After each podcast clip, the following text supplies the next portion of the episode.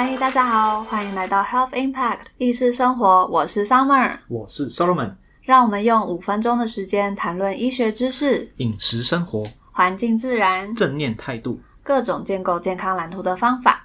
那我们今天呢，也是由 Solomon 主持制作的一系列食补中药小教室。我们会在每集介绍一味药，分享药材的特色、功效以及入菜的食谱，希望可以让健康饮食、中药食补进入大家的生活。那这一集呢，我们要讨论的中药是杏仁。上一集大家如果还没听讨论的话，可以去听一下，就这集会更有代入感。好了，其实没有叫名师哦。好了，这一集我们要讨论的中药就是杏仁。那杏仁有分成甜杏仁跟苦杏仁。那甜杏仁是南杏仁，那苦杏仁是北杏仁。虽然都叫杏仁，但效果上会有一些差异。甜杏仁跟苦杏仁其实它们都会有一些润肺养颜、止咳、润肠通便的作用。甜杏仁本身的话，它可以药食兼用，就是因为它第一个它好比较好吃。对但我觉得很难吃，那就是大家可以常常看到的杏仁茶，或者是一些杏仁杏仁豆腐，哎对，或者是杏仁饼。那大部分都会使用的是甜杏仁。那苦杏仁的话，它毒性比较高，但其实它的药效是比较强的。那我们在中药使用上，大部分都会使用的是苦杏仁。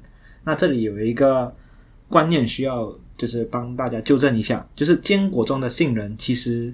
和我们这一集要讨论的杏仁是不一样的。那坚果中里面的杏仁其实是扁桃哦，对，那它跟腰果、核桃还有坚果其实就是四大坚果。这些食物的话，就是它是用四大坚果跟四大天王一样，什么东西都要来个四大。对对对，然后这些食物就是哎，它是以圆形的形态来吃进去的，就是有经过一些浅培啦，然后它。就是因为它是坚果类嘛，然后它会提供了非常多的营养素，然后比起那种经过精炼的食用油，它其实它就是一个营养更加丰富的饮食油脂来源。哎，在油脂上的摄取，尽量避免摄取不饱和脂肪酸，然后尽量以植物油跟坚果类为主，这样子取代动物油。好，那这里就是刚刚有提到，就是杏仁跟毒性相关的问题。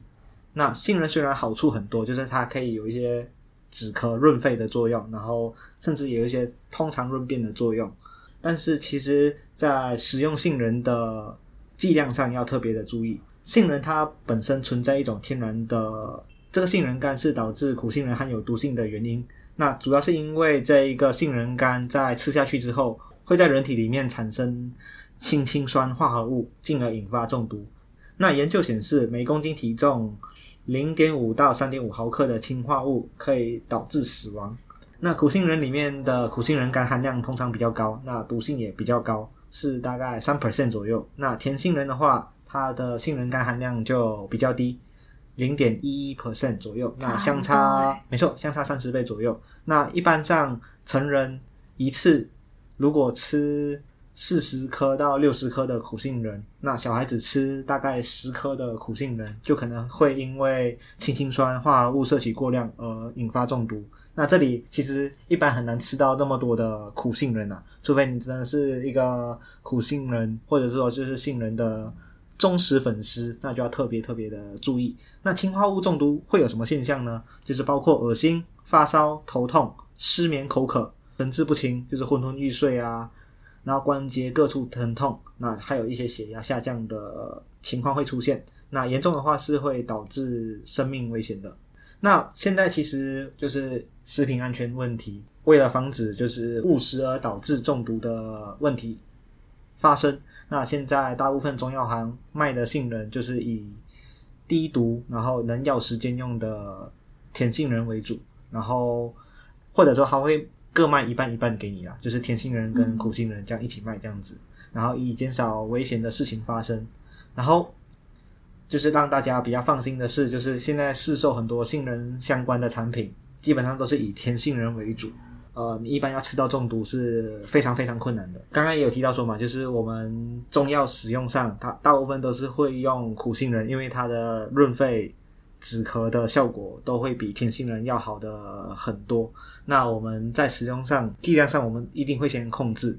然后这种苦杏仁啊，我们会拿去煎煮。那在煎煮的过程中，就是只要煎煮时间够长，那这些其实这些有毒物质，也就是说杏仁干的部分，都会被水解掉，大大降低了那一个毒性。所以其实基本上大家在就是喝中药发现有苦杏仁的时候，其实也不用太担心。